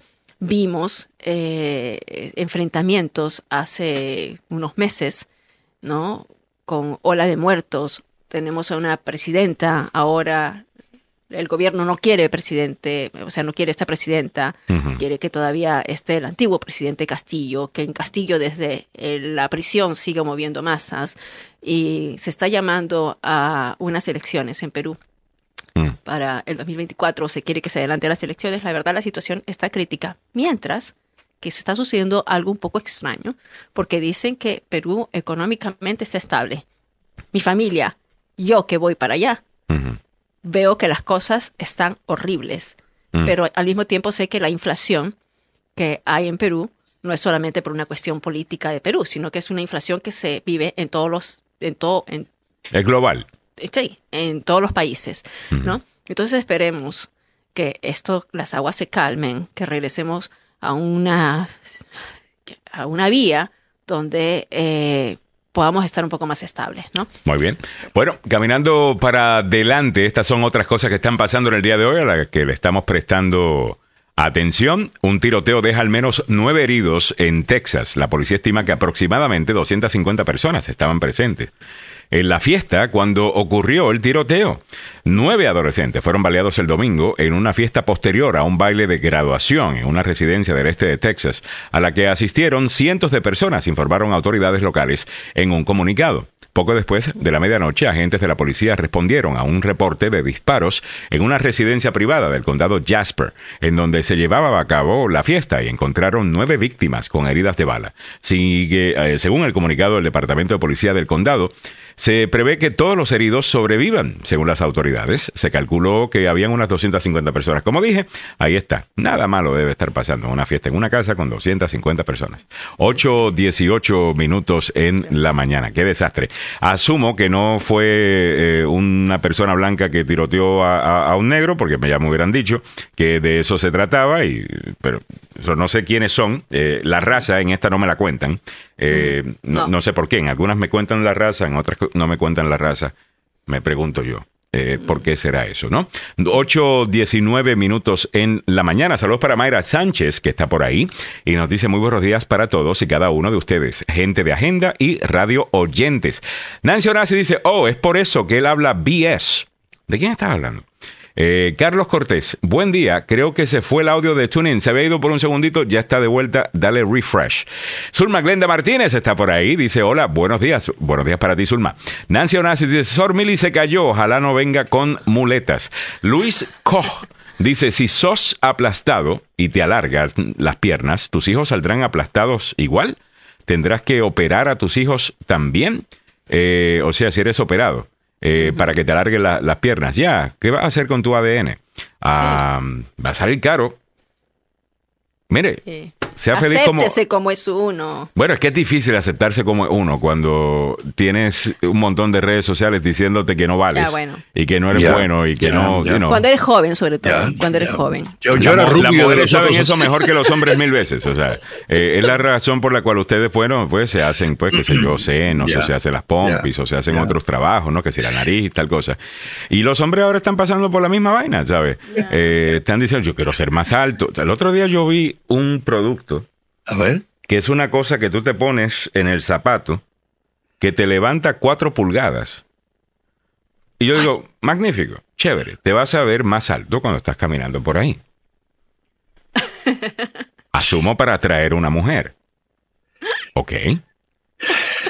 El propósito de eso eventualmente es llegar a algo más. ¿No? Eventualmente te vas a quitar los zapatos, asumo, y otras cosas. Ya. ¿Qué vas a hacer? Después de que ella se enamoró de este tipo alto y alto y pues. toda la vaina, y de repente, o sea, eso es como yo salir con una mujer y está espectacular y lo que sea, y cuando vamos a, a eso viene y se quita esto, se quita lo otro, se quita aquello, y yo, espérate, pero ¿qué es esto? Me, Espérate, espérate, me espérate. engatusaron aquí. ¿Sabes? Eh, Ya, pero tampoco exageres, pues exageres, tampoco exageres. O sea, milagros, hay gente allá afuera, Ah. ¿ok? Que, que si con pantalones que tienen ya eh, pompis, eh, creo que hay hombres que están utilizando esto. Ya. Eh, you know, Hay mujeres que se, se, se- se pintan el pelo rubio, se ponen lentes de contacto eh, verdes o celestes Ya. y, y- y te impresionan. Y a la hora de la hora, mm, mm, mm, mm, mm, pero no hay una, era. dif- hay una diferencia, ¿sabes qué? Porque lo que pasa es que los hombres, todo lo, o sea, para, para los hombres el amor entra por los ojos, o sea, por lo que tú ves, y luego sigues enamorado por lo que tú ves. La mujer una vez que se enamora, pucha, se enamoró y entonces ya no importa si es feo. hay que- o sea que hay que enamorarla primero. Ok, si se va a poner la vaina esta donde you know, le subieron cuatro pulgadas de estatura, Ya, pues, que se enamore enamorada. primero y después te confiesas. Ya, Ya. pues. Ya. Ay, qué horrible, ¿no? Y le dice, mira, yo soy tu duende del amor. No Eh, importa. eh, ¿no? me- me papito, cuando, papito, cuando salgamos te pones tus macarios, decimos nosotros, tus macarios. Cuando salgas te pones tus zancos. Ok, pero ya. Mira allá. 8, 22 Eh, minutos yo- de la yo mañana. era- yo- Mi yo co- era- Miren, señores. Mira, Nancy ratito. dice, eso es fraude. Total. ¿Dónde yo reporto ese fraude? Escucha, escucha eso. Para buenos, bueno. conse- para buenos consejos de dating, Ujú. No soy buena para eso. Sí, total. Imagina-. Imagínate, imagínate. Ok, eh, yo sí de evolución. Eh, Osur Maglenda Martínez dice, Alejandro, hay otro que se hacen otros tipos de, de- de pulgadas. Yo no puedo creer que eso esté sucediendo. Eh, o sea, si te vas a añadir... Bueno, bueno, si te la vas a añadir, a- usted sea feliz, ¿ok? Eh, yo entiendo que hay, hay, hay, hay algo que se llama, creo que es algo, que es algo súper raro, que en donde es micro y, y, bueno, pues eh, entiendo. Ah, eh, me, me entiendes? Pero bueno, ¿cómo, hemos- cómo hemos llegado aquí? Al final del día, creo que es más saludable. ¿Recuerdan cuando hablamos de, de- una vez hablamos de este tema? Que eran unos padres o una madre que le estaba pagando la cirugía plástica a su hija para que no le hicieran bullying en la escuela. Y, y después nos dimos cuenta que era una cosa de la nariz, que si esto, es y lo otro. Y la posición, por lo menos mía, y creo que de Mili, era mejor trabajemos en la, la autoestima de, de la muchacha que decirle sí, tú estás tan y tan fea que necesitas hacerte una operación para que la gente no te no, no se burle eh, de ti. No sé. Eh, No, eran los senos que se iba a hacer. Eh, creo que sí. Ya. Eh, Era, y era una madre latina, ¿no? Que lo había puesto como un ejemplo en TikTok. Mm. Había puesto que ella tenía que hacer esto para evitar que su hija fuera eh, acosada, en, o sea, acosada verbalmente, ¿no? Por, por su físico. Pero, Acéptese. pero sí, o sea, es difícil, no estoy diciendo es que es fácil. eso es es difícil, difícil. eso es ¿ah? En, difícil. este, en este mundo es difícil. Yo O sea, odio, yo odio, por es- más que me, me puse eh, fit, hay una parte de mi barriga que no se me iba por nada. Eh, ¿me, me entiendes? Y yo la odio, la detesto. Eh, Sí, y uno- por más que me dice, ah, no, pero you know, te ves bien. Esa es la, la única parte de mi cuerpo que yo veo, esa. Ah, so yo entiendo, ¿ok? A que mí- uno se siente inseguro de esas cosas. Yo ahora Pero- me siento súper bien por, por la edad que tengo y además me veo y digo, ay, soy beautiful, soy linda, pero por muchos años yo tenía, yo quería operarme mi nariz. Yo decía, ¿Por qué? yo, yo quería What's operarme- wrong with your nose? ¿Qué No, tiene malo tu nariz? no, eh? Ah, Dame el perfil. Tengo la nariz Dame el aguileña. perfil, a ver. Tengo la nariz aguileña de... de Eso es muy ¿cómo se bonito. De española. Ahora me encanta. Ah, pero bueno. cuando tenía 13 y 14 y 15 años y que era yo delgada, ¿y sabes lo que me decían? Vuela alto, águila, vuela alto. No, ¿sabes lo, que me, ¿sabes lo que me decía un chico bien cruel? Me, me pasaba y, y comenzaba a hacer sonido y decía, oh, ahí viene el costal de huesos. Porque yo era bien What? delgadita. El costal de Eh, huesos. me decía, oye, yo, me- este chico me bulleaba tanto Ya. que, y yo comía para engordar, tú no sabes lo que comía todo, hasta que un día me vengué. Te vengaste. Escúchame, escúchame, dije, este se va a enamorar de mí y lo voy a tener acá así. ¿Y para qué tú quieres que mantequilla". ese se enamore de ti? He's bullying you. Pero no importa, se enamoró de mí y después lo hice sufrir. Mira para allá, para que vean. La sierva vengativa. 8.26 minutos 14 en la ¿qué mañana. Eh, Bueno, yo, yo, yo era rubio de los ojos Yo era rubio. Óyeme, yo era rubio de los ojos azules. eh, era rubio de los ojos azules y me, medía seis pies. Lo que pasa es que quedé así de un susto, hermano. Qué lindo. Óyeme, ¿Cierto, Samuel? 8.26. Va- vamos, a- vamos a regresar al trabajo, muchachos, que, no- Ok, que nos ok. estamos divirtiendo. Just a little bit too much. Ok. ok, vamos caminando para adelante. Biden se está quedando sin tiempo, dice este titular, para evitar resultados calamitosos en el techo de la deuda. El presidente Biden se está quedando sin tiempo y sin opciones para evitar un incumplimiento sin precedente de la deuda federal, ya que los republicanos de la Cámara de Representantes dejan cada vez más claro que están dispuestos a enfrentarse a una catástrofe económica a menos que obtengan importantes concesiones políticas de la Casa Blanca. Desde que los republicanos tomaron el control de la Cámara en enero, los principales asesores de Biden han expresado su confianza, tanto en privado como en público, de que puedan obligar al Partido Republicano a aumentar el límite de préstamos federales sin siquiera acceder parcialmente a las demandas conservadoras de recortar el gasto. El Partido Republicano de la Cámara presenta un proyecto de ley para reducir el gasto y elevar el techo de la deuda. Bueno, Kevin McCarthy ha dicho que quiere negociar, que, que el presidente lo está ignorando, Sí. que, que esto y lo otro. Ok. Esto es lo que tú vas a escuchar en las próximas semanas, ¿ok? Número uno, si no, eh, con los cortes que quieren hacer los republicanos, vas a escuchar un sinnúmero de historias de gente que va a quedar sin trabajo en el gobierno federal. Tú tienes que inmediatamente enfocarlo en las personas que más respeto tienen por parte de la ciudadanía estadounidense. Esos son quienes? Miembros del ejército, eh, doctores, enfermeras, eh, cualquier cosa que esté ligado a eso, ¿ok? So, eh, en el día de hoy no te sorprendas y creo que ya hay una historia allá afuera de todos los eh, veteranos que podrían quedar fuera debido a algunos de los costos que quieren, a- lo- la reducción de gastos que quieren hacer los republicanos de este tema, ¿ok? Eh, entienda que decir que el gobierno debe de hacerse más pequeño, no debe tener el tamaño que tiene, porque tenemos una deuda con la que no podemos lidiar Mm. y eventualmente nos va a costar un montón más, no significa que automáticamente esas personas quedan sin empleo. Eventualmente podrían ser empleados por el sector privado. ¿Ok? Eh, eh, Eso eh, entiéndalo, porque se lo van a presentar de una manera en donde, bueno, de una le van a hacer daño a este y si cortan este. Ese es el problema con los gobiernos que crecen demasiado. Que una vez ya tienes a la gente en la teta del gobierno, Mm. es imposible de sacarlos, porque imagínate, es, súper difícil eh, correr como político diciendo que, hey, voy a quitarle fondos a un departamento eh, que está, quizá, no estoy hablando del VA, que el VA necesita más fondos en mi- eh, desde mi punto de vista, pero eso es otro tema. Asuntos, asuntos veteranos. A- asuntos de veteranos necesita más fondos desde mi punto de vista, pero eso es otro tema. Eh, el gobierno va a tener que cortar algunas cosas o va a tener que subir impuestos. ¿Ok? Esa es la realidad. Igualito que usted lo hace en su casa. Si usted tiene más gastos, usted va a buscar más ingresos. Si usted no puede encontrar más ingresos, que es lo que usted hace, usted baja los gastos. Es lo que hace una empresa, es lo que hace cualquier. Usted me dice, Alejandro, un gobierno no es una empresa. Usted tiene toda la razón. hay algunas cosas que están constitucionalmente garantizadas que debemos gozar, como por ejemplo cuando hacen la comparación entre el correo y eh, eh, UPS eh, o you know, cualquier otra compañía privada. No es, una no, no es una comparación justa, porque el servicio del correo es algo establecido como un servicio que ofrece. No está ahí para hacer plata, sino para ofrecer un servicio a la ciudadanía. esas cosas hay que entenderlas, pero hay un montón de grises acá que no vamos a escuchar en las próximas semanas. Ahora, bottom line, ¿cuál es? Ok, vámonos a, la base de todo esto. Los republicanos están equivocados en lo que están buscando hacer por esta sencilla razón.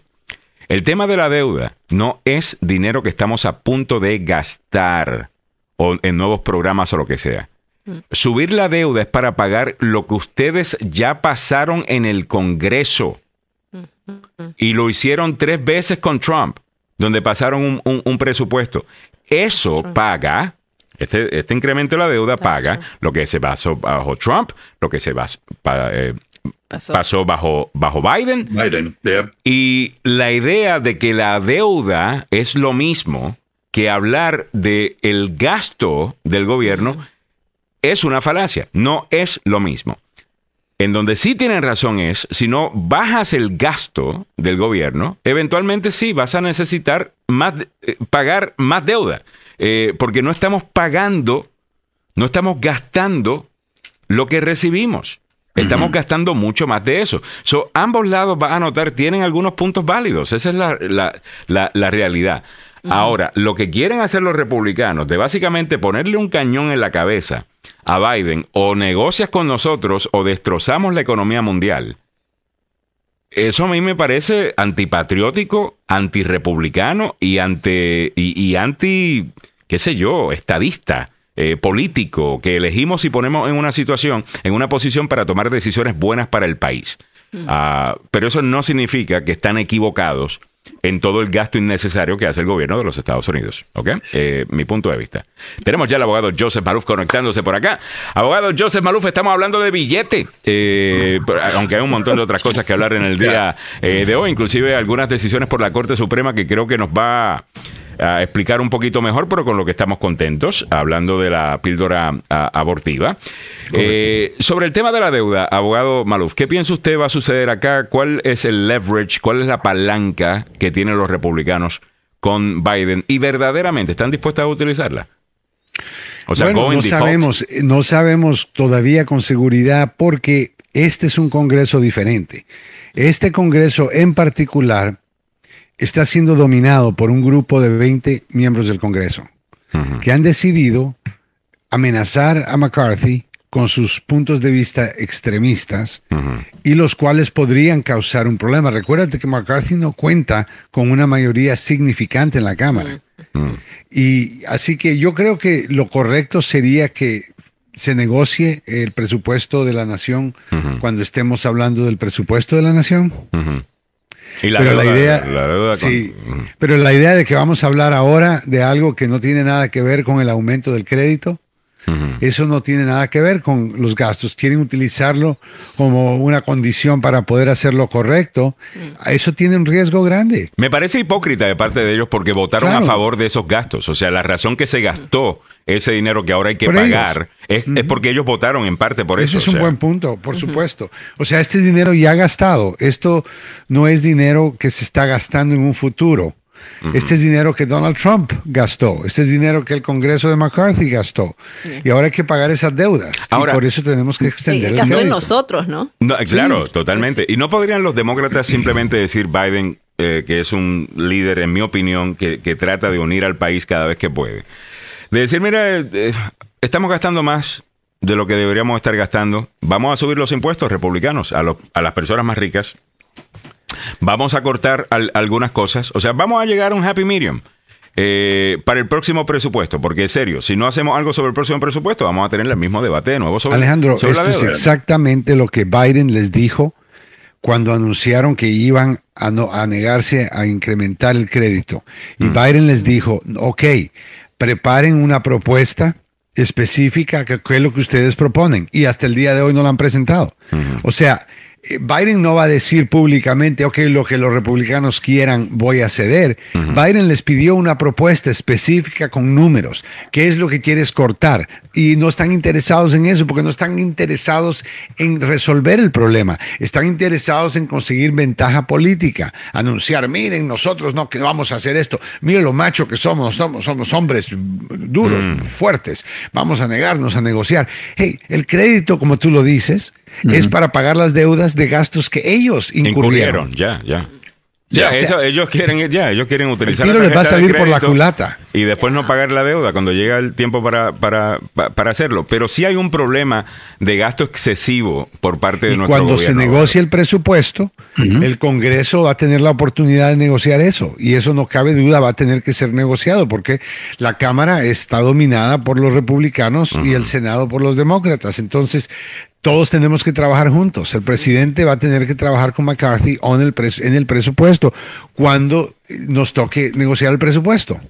Pero esta idea de que vamos a cambiar todo como machos y vamos a hacer lo que vamos a hacer las negociaciones como yo quiero, cuando no se hacen así. ¿Cuándo es la última vez que un Congreso demócrata se rehusó a subir el crédito nacional y exigió que el presidente negociara un presupuesto.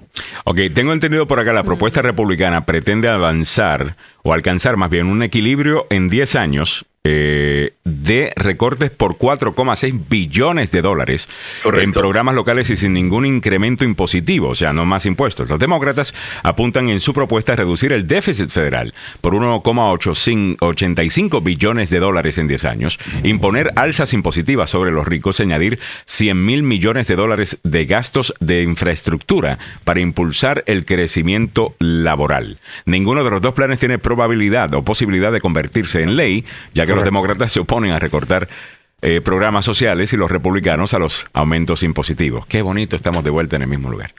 Eh, bueno. O sea, ese es el problema. y, cómo nosotros esperamos un resultado diferente cuando estamos haciendo lo mismo que hemos hecho antes. Y eso es exactamente lo que pasa. O sea, si vamos a negociar y trabajar juntos, como republicanos y demócratas, entonces se necesita actuar de esa forma, pero no es lo que está nadie interesado en hacer. Están interesados en ganar y destruir al oponente como que fuéramos enemigos extranjeros. Y ganar el ciclo noticioso y ganar las noticias ese día. Pero mira dónde estamos con el aborto. Mira dónde estamos con el aborto. Déjeme Cuando tú actúas de una manera extremista y tú dices, yo voy a poner jueces extremistas en la corte. Mira qué gran sorpresa que los puso y después eh, eliminaron el derecho al aborto. O sea que, no estamos hablando de teorías ya. No eliminaron el derecho al aborto, abogado. Todavía hay abortos en los Estados Unidos. Regresaron el derecho a los estados. Bueno, eso, está por decirse después de este caso. Pero sí, claramente eliminaron Roe versus Wade, dijeron que una decisión mala, ese era el único caso, que protegía a la mujer en términos de eh, poder terminar un aborto. Ahora, abogado, estoy de acuerdo con los jueces extremistas, inclusive no necesariamente la Corte Suprema, en donde quizás hay eh, algún juez extremista. Estoy hablando de un señor que se llama Clarence Thomas. específicamente, Alito me parece bastante extremista, eh, muchas veces a mí también. Pero también llenaron las cortes eh, federales, abogado, las otras cortes más bajas de, alguna gente que no estaba ni siquiera preparada para eso. Me refiero al, hombre, al, juez este abogado, que había fallado en contra de la píldora de aborto. Patrick, correcto. Este juez fue un activista en contra del aborto y era una persona que bajo juramento en frente del Senado mintió y dijo que él podía poner a un lado todas sus creencias, etcétera, en Roe versus Wade, aquí, acá y pum, eliminaron eso y él fue el que creó este escándalo con la idea no tanto de suspender la venta de una píldora para el aborto, pero de suspender el sello de apruebe de una agencia administrativa que es científica. Increíble, abogado. Sin conocimiento de la ciencia, simplemente porque su Biblia le enseñó esto y esto es lo que yo voy a hacer. Yo no estoy en contra de lo que la Biblia le enseña a las personas o qué Biblia usted lea. Yo no creo que es la Biblia el problema, abogado. Bueno, obviamente la parte que ellos, eh, o él en particular, este juez, ¿me, entiendes? Que considera eh, justificable eh, suspender el apruebe de una agencia administrativa nacional e, es increíble. Ahora, la Corte Suprema, ahora la Corte Suprema, que es 6 a 3 conservadora, eh, decidió mantener acceso a la píldora a, La Corte Suprema, no todos, ah, obviamente, nada más siete de, los nueve, pero era, necesitaban cinco, por lo menos, para mm. poder imponer un stay o un congelamiento de las decisiones terribles que se tomaron abajo. Mm. ¿Por qué? Porque son jueces que Trump nombró sin calificaciones. Para ser juez, necesitas enfocarte en la ley, no en la política. Ahora, yo entiendo que para poder convertirte en juez, tienes que estar en la política, no es, eh, no es fácil, porque es, una, un nombramiento político. Ah, Entonces, la parte importante aquí es ver el resultado de por qué tú tienes que poner jueces calificados en la corte. Por esta razón, porque ahora tienes decisiones que están poniéndole los frenos. Tú sabes la cantidad Pero la de dinero. la corte conservadora, abogado, no tomó la decisión correcta en fallar en contra de este juez activista y, no meterse en este tema? Se metió en el tema.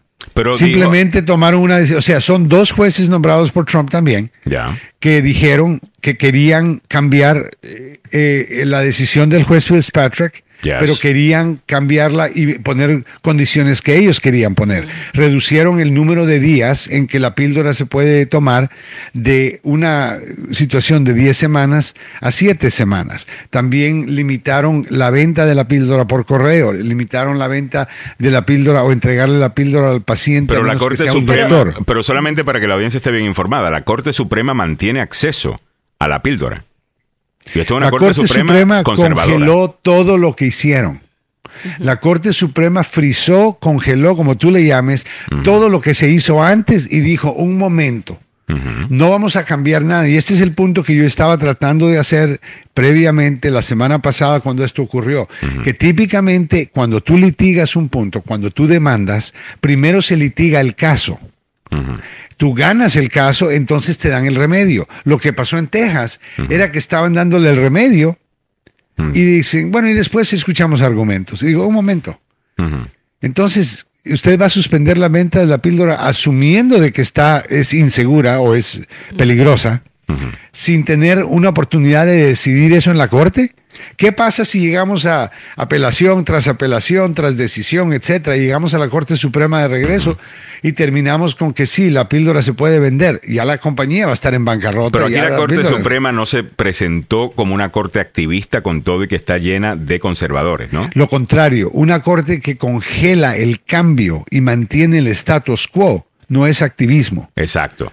So, la Corte Suprema lo hizo correctamente. Lo hizo correctamente. lo hizo correctamente. Lo que hicieron fue congelar todas las decisiones que se habían tomado y estos cambios que se habían hecho y dijeron, vamos a litigar el caso primero, escuchemos cuáles son los argumentos, qué dicen los expertos, ¿Cuál? y tenemos que sobrepasar dos retos grandísimos. Número uno, ¿quién tiene derecho a demandar? Típicamente la persona afectada adversialmente, quiere decir la persona que está perjudicada con la, ley. Y, la gente que presentó esta demanda no están físicamente perjudicados por la ley, no están buscando tener abortos, dicen que son doctores y que no entienden qué es lo que se tiene que hacer. Eh, eh, es un grupo activista. Activista. activista, es una coalición de grupo de derechos que se llama y, eh, Medicine Hypocrite eh, o Hipócrata, ¿no? De, de, ahí viene. Es que presentó esa demanda. Pero, pero esa, esa situación no se ha determinado, Alejandro. Todavía, todavía tienen que decidir si ese grupo tiene el derecho de presentar esa demanda para comenzar. En mi opinión, lo que la Corte Suprema debería de hacer es decir no, porque eso tiene sentido. ¿no? Tienen, a ese punto cualquiera puede formar su organización y demandar a quien quiera. Voy a demandar a la FCC, voy a demandar a la DEA, voy a demandar, así parar otro tipo de cosas, porque lo único que tienes que hacer es poner una demanda y tú puedes parar una agencia administrativa del, del, del país entero. Y lo estamos viendo, abogado, que lo que están haciendo es queriendo meterle piedras a todo. Eh, y, no al sistema entero para detenerlo. Eh, y están literalmente queriendo sabotear al país, desde, desde, mi punto de vista, para acumular algunos puntos políticos. Es el mejor ejemplo de lo que Trump quiere en el mundo de Trump poder parar lo que no le gusta inmediatamente sin tener que esperar un juicio, sin ver abogados, sino que simplemente el juez que él nombró, firmame una orden. Eso es estilo nuestro esto es fascismo, abogado. como Guatemala, Honduras. Ah, mira, haceme tal cosa, ya la quiero hecha. Vaya pues, como usted diga, señor juez. Tercer mundista. Sí. Abogado, vamos caminando para adelante, vámonos con... A ver, Samuel, dame el comentario y cerramos y nos movemos para, nos vamos para Nueva York a hablar con Eric oh, Adams, el alcalde de Nueva York, que es demócrata. Eh, Nos gusta el alcalde Eric Adams. Eh, te vamos a contar por qué. Está diciendo unas cosas sobre inmigración que a lo mejor deberíamos escuchar. Pero antes, Samuel, dame lo que. No, eh, básicamente quería recordarles que la decisión de la Corte Suprema de Justicia con relación a esta píldora queda en el aire por ahora. O sea, no hay nada definido todavía. No se ha alcanzado un acuerdo completo y vamos a estar todavía. Pero quiero, quiero mencionar. Por favor. Vemos que no hay un montón de agencias de no lucro presentando demandas en contra de, no sé, la penicilina, en contra de, la, píldora de la, píldora azul, Viagra, la Viagra, que mata más gente que esta píldora. O sea, solamente con lo que tiene que ver con el aborto, right? Eso es lo único. Ahora, vamos a, la, vamos a la Corte Suprema y la Corte Suprema acaba de decirnos que ellos opinan que la decisión del derecho al aborto se va a dejar a cada estado individualmente. Mm. Si tú suspendes la venta de la medicina responsable por más del 50% de todos los abortos a nivel nacional, indirectamente eso no se lo estás dejando a los estados entonces, porque un estado puede elegir tener la píldora, pero no la pueden vender si el juez de Texas gana. Entonces, ¿dónde está que se lo vamos a dejar a los estados? Si los estados van a tener la habilidad de poder determinar si el aborto es legal en su estado, no van a poder permitir la venta de la droga, porque, y ese es más de la mitad de las personas. Entonces, y mucho más barato, menos intrusivo, menos frustrante, menos ah, daños traumáticos, lo que, todo lo que tú quieras. Es mucho menos con la píldora. Y personas que tienen lo que le llaman un stillbirth. Stillbirth es cuando un bebé muere adentro de la, de, la mujer o va a morir adentro de la mujer y necesitan terminar el embarazo. Y eso no tiene nada que ver con nadie que quiere tener un aborto. Bueno, la píldora no va a estar accesible a esas personas tampoco y van a tomar el riesgo de llevar a, completo embarazo y para darle luz a un bebé muerto. O sea, esto, mm. esto es loco. Está en contra de lo que la gente quiere, está en contra de lo que el país quiere y la Corte Suprema se puede contradecir si decide que esta decisión de Texas está correcta. Eh, Abogado, le voy a mandar un caso. Eh, que me están comentando, Samuel, te lo voy a mandar a ti también, eh, que nos envía Guille Obando. Ah, de algo que está perfecto para conociendo sus derechos, eh, que tiene que ver con un accidente de una niña de ocho añitos que murió. Ah, y hay un video, Samuel, te lo voy a estar haciendo eh, forward. Gracias, Guille, eh, como siempre, que nos estaba comentando. Mili, ¿tú querías añadir algo? Y con él hice otra pregunta porque o, un comentario para poder movernos al próximo tema. Quiero aclarar y, y a ver qué me diga el abogado. Abogado, ¿y qué si se regresa a un estado antes de COVID, porque fue por COVID que se comenzó a distribuir las píldoras por correo, eh, por correo, sin que uno vaya a un médico también. Y lo que estaban pidiendo, lo que aprobó la FDA, es que tú por lo menos vayas al médico tres veces antes de tomar esta píldora y que tengas un seguimiento, ¿no? Entonces, ¿por ¿por qué no regresar a ese estado? ¿Por qué no regresar a ello? Porque sí, son píldoras que en algunos casos se ven que hasta ponen en peligro la vida de las personas si no la tomas de una manera adecuada o si no te quedas en el hospital para que le hagan un seguimiento. Mira, yo no estoy seguro si vamos a irnos para atrás con eso, pero hay un montón de medicamento peligroso que lo venden por correo. O mm. sea, no estoy seguro que tú puedas decir, ok, vamos a permitir que manden la Viagra por correo, pero no puede mandar eh, la píldora por correo a la píldora de, aborto. Entonces, eh, ese es un punto, ¿no? Ah, el otro punto es, eh, la Corte no está ahí para legislar. Mm, pues. Si la agencia de la FDA eh, dice que es seguro mandar este medicamento por correo, para eso tenemos agencias especializadas en ciertos temas. Mm. Ahí en ciertas cosas, pero lo que no quieres es crear excusas para hacer la situación eh, a propósito más difícil, porque ya la persona que está ya la persona que tiene que tomar la píldora está suficientemente deprimida o afectada por ella, no necesitas caerle encima con un montón de, de trucos, tienes que brincar, tienes que correr, tienes que saltar, tienes que ir aquí, tienes que venir, y simplemente para hacerle la vida amargadísima, para que al final diga se arrepienta, pero eso es tratar de controlar a la mujer, ¿no?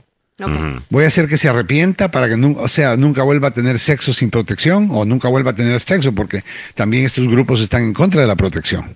Mm. Muy bien. Bueno, vamos caminando para adelante. Ahora sí, a las 8.49 minutos en la mañana. Eh, déjame leer esta nota rápidamente sobre Nueva York. Se está destruyendo por la crisis migratoria, afirma el alcalde Eric Adams.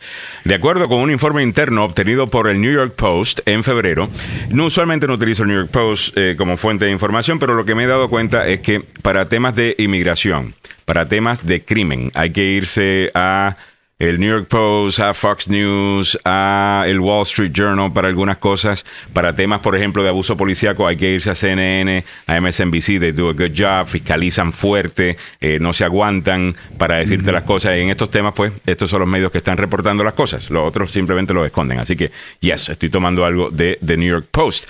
Eh, dice, de acuerdo con el informe interno obtenido por el New York Post en febrero, la ciudad gastará 4.2 4.200 millones de dólares, o sea, 4.2 billion hasta junio del 2024 para resolver la crisis migratoria dos veces más que la cifra prevista por Adams. En Nueva York, dijo el alcalde demócrata de la ciudad, Eric Adams, se está destruyendo por la crisis migratoria. Bajo la administración Biden, afirmó este viernes el alcalde demócrata de la ciudad, Eric Adams, citado por Fox News. Adams también se pronunció en contra de las políticas de su ciudad, acusándolos de los políticos de su ciudad, acusándolos de no enforzar lo suficiente o no esforzarse lo suficiente para contrarrestar el problema. Ninguno de mis colegas fue a Washington, D.C. para luchar por los recursos, lo que va a socavar cada departamento de nuestra ciudad, señaló. Este miércoles el alcalde hizo un comentario similar, esto fue de la semana pasada, diciendo que el gobierno nacional dio la espalda a Nueva York, agregando que cada servicio en esta ciudad será impactada por la crisis generada por la los solicitantes de asilo, que muchos de ellos están llegando a la ciudad de Nueva York. Entre tanto, la gobernadora del estado de Nueva York, Kathy Hochul, planea proporcionar a la ciudad mil millones de dólares en ayuda destinada a inmigrantes por dos años, lo que constituye a menos eh, del 30% del monto necesario. Ya usted sabe el, efecto que tiene estos titulares, abogado. El, efecto es, el, gobierno está gastando, en vez de mí, está gastando en personas que acaban de llegar que tienen un caso de, lo, Lo irónico es que están gastando, está creando noticias y los que estamos metiendo la pata somos nosotros. ¿Por qué? Porque esta gente que viene para acá la necesitamos para que trabajen. Pero vamos a en vez de crear un programa de parol, una vez más lo que dijo Menéndez, en vez de poner un programa de parol, en donde tú digas, eh, toda esta gente que está buscando trabajo, le tenemos trabajo. Hay 10 millones de plazas abiertas que pueden ayudarnos a bajar la inflación. Podemos usarla para colectar impuestos de estas personas que quieren venir a trabajar, mm. que están más que dispuestas a pagar impuestos. Y no tenemos que, pero es, es absurdo y es hipócrita que nosotros creamos la crisis Mm. Y de ahí nos quejamos, mire, estos inmigrantes nos están costando billones de dólares. No, usted se está costando un billón de dólares a sí mismo porque usted quiere echar a los inmigrantes y de ahí eh, no sé qué va a hacer para encontrar trabajadores. No entiendo la segunda parte. El gobierno necesita una reforma migratoria, pero no creo que sea necesariamente culpa de los Estados Unidos, abogado. Eh, yo creo que aquí estamos recibiendo a estas personas, le estamos dando mucho más ayuda a lo que se le daba antes. Pero te digo filosóficamente. Pero eso está creando un imán, abogado. Está viniendo mucha más gente porque están recibiendo más ayuda inmediatamente. Entiendo, entiendo. Yo quiero decir algo que no es popular. A ver. Yo quiero decir algo que no es popular. All Unpopular opinion segment. unpopular opinion warning. Warning. Unpopular opinion. Y lo digo desde eh, la tarima de una persona que asiste, ayuda a un banco de comida todos los sábados. Ya. Y veo las cosas como son y he hecho muchas entrevistas a personas que han llegado en los buses. En este momento son 8000 que han llegado en los buses, más de 200 buses desde Arizona y Texas. Lo que está pasando y lo que se ve son familias que están llegando porque los coyotes venden ese paquete vienes con niños y vienes con mujeres, eso te ayuda. Entonces pasan familias de papá, mamá, dos o tres niños que son pequeños. La mamá no puede trabajar porque los niños no puede dejar a los niños. Claro. Les cuesta más pagar babysitter, entonces no pueden trabajar. El único que podría trabajar es el hombre. Y trabajan para pagar lo que gastaron para venir acá. Lo que le deben al coyote. Lo que le deben al coyote, que se hicieron préstamos para trabajar. Las mamás no pueden trabajar. Aquí en el Distrito de Columbia hay una oficina del inmigrante, 10 millones de dólares destinados para dos albergues, uno en Condado de Montgomery y uno aquí. Las personas se quedan viviendo en los albergues, que son unos hoteles, entre hasta tres meses, seis meses. Hay que las organizaciones sin fines de lucro se abarrotan, o sea, se, se están viendo em, abarrotadas Mm. y no saben cómo dar más ayudas.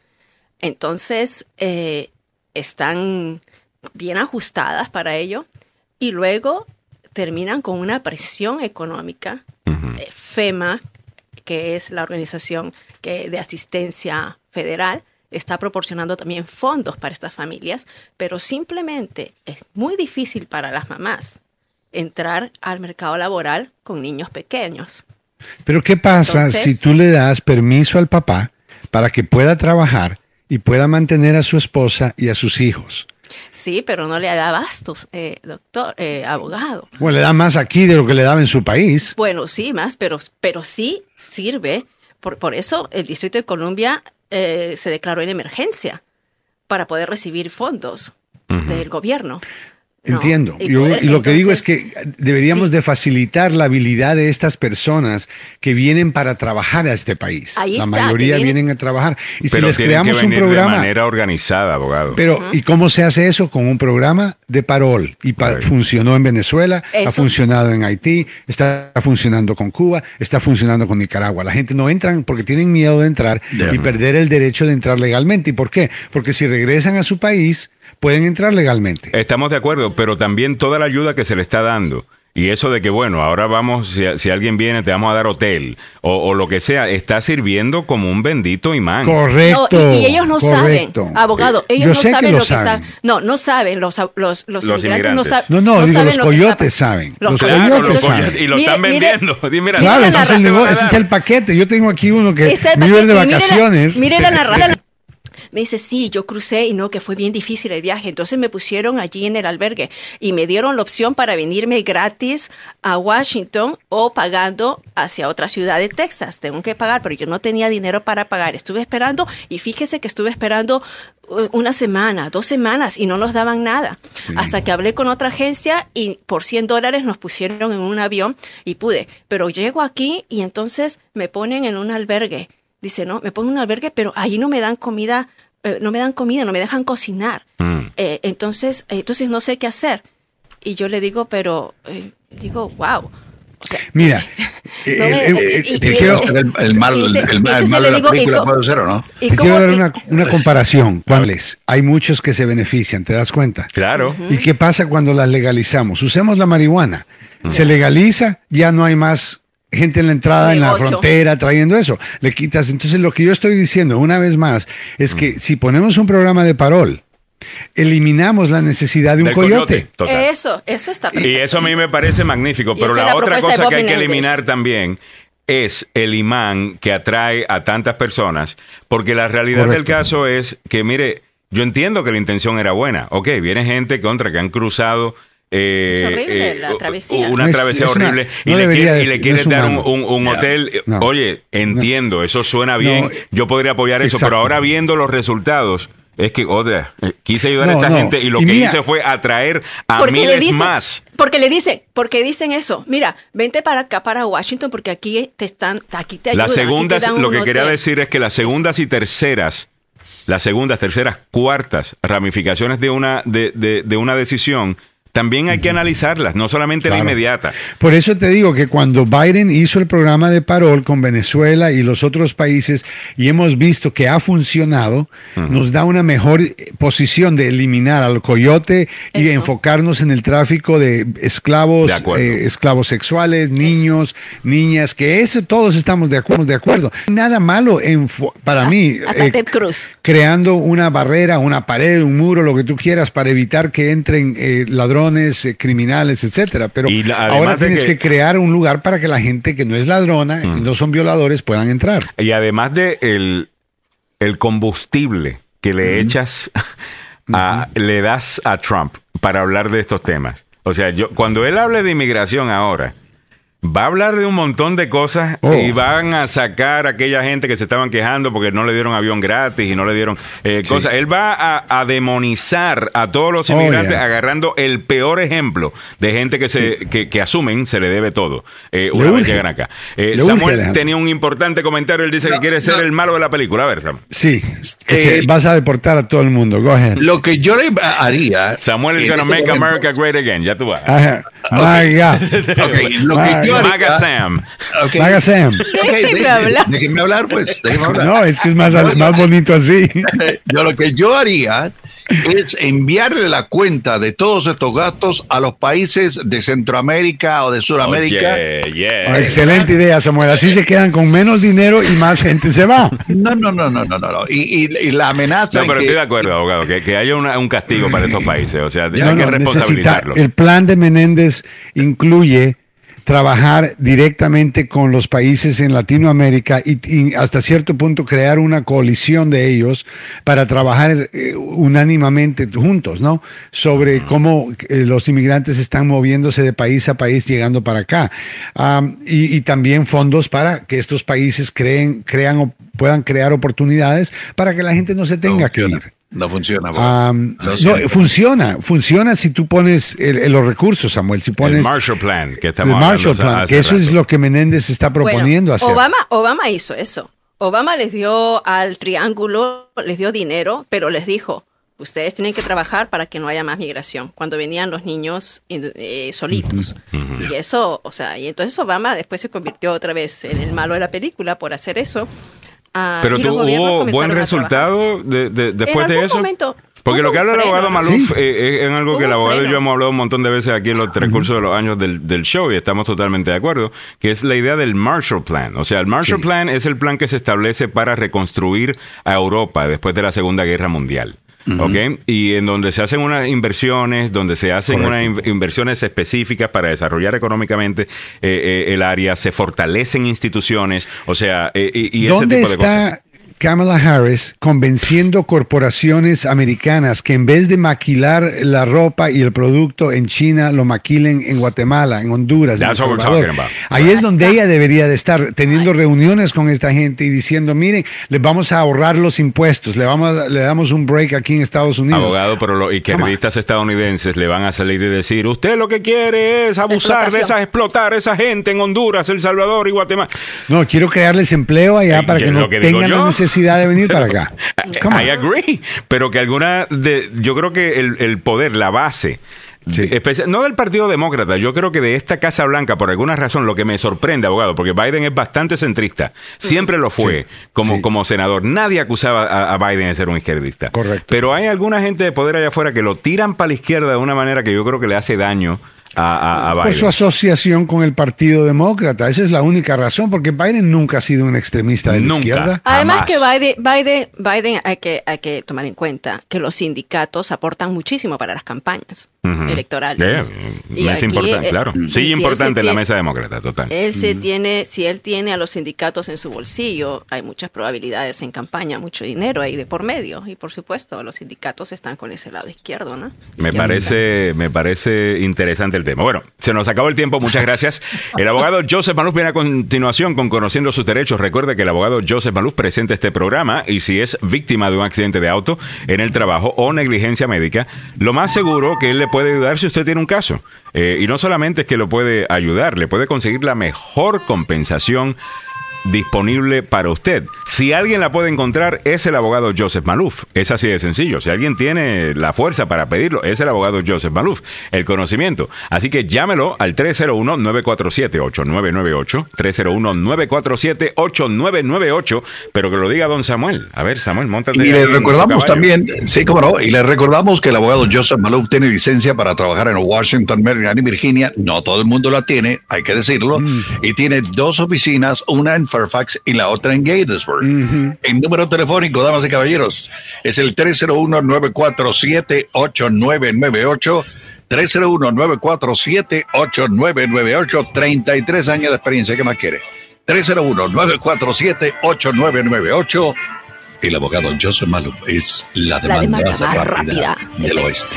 Muchas gracias, don Samuel. También hemos llegado a ti gracias al abogado Carlos Salvado, acusado de un crimen. Usted tiene derechos. De eso se trata todo esto. No es porque queremos proteger a los culpables, eh, si no. queremos proteger a los inocentes. Eh, claro, y los que toman la quinta enmienda no son culpables todos. Total, no todos. no eh, todos.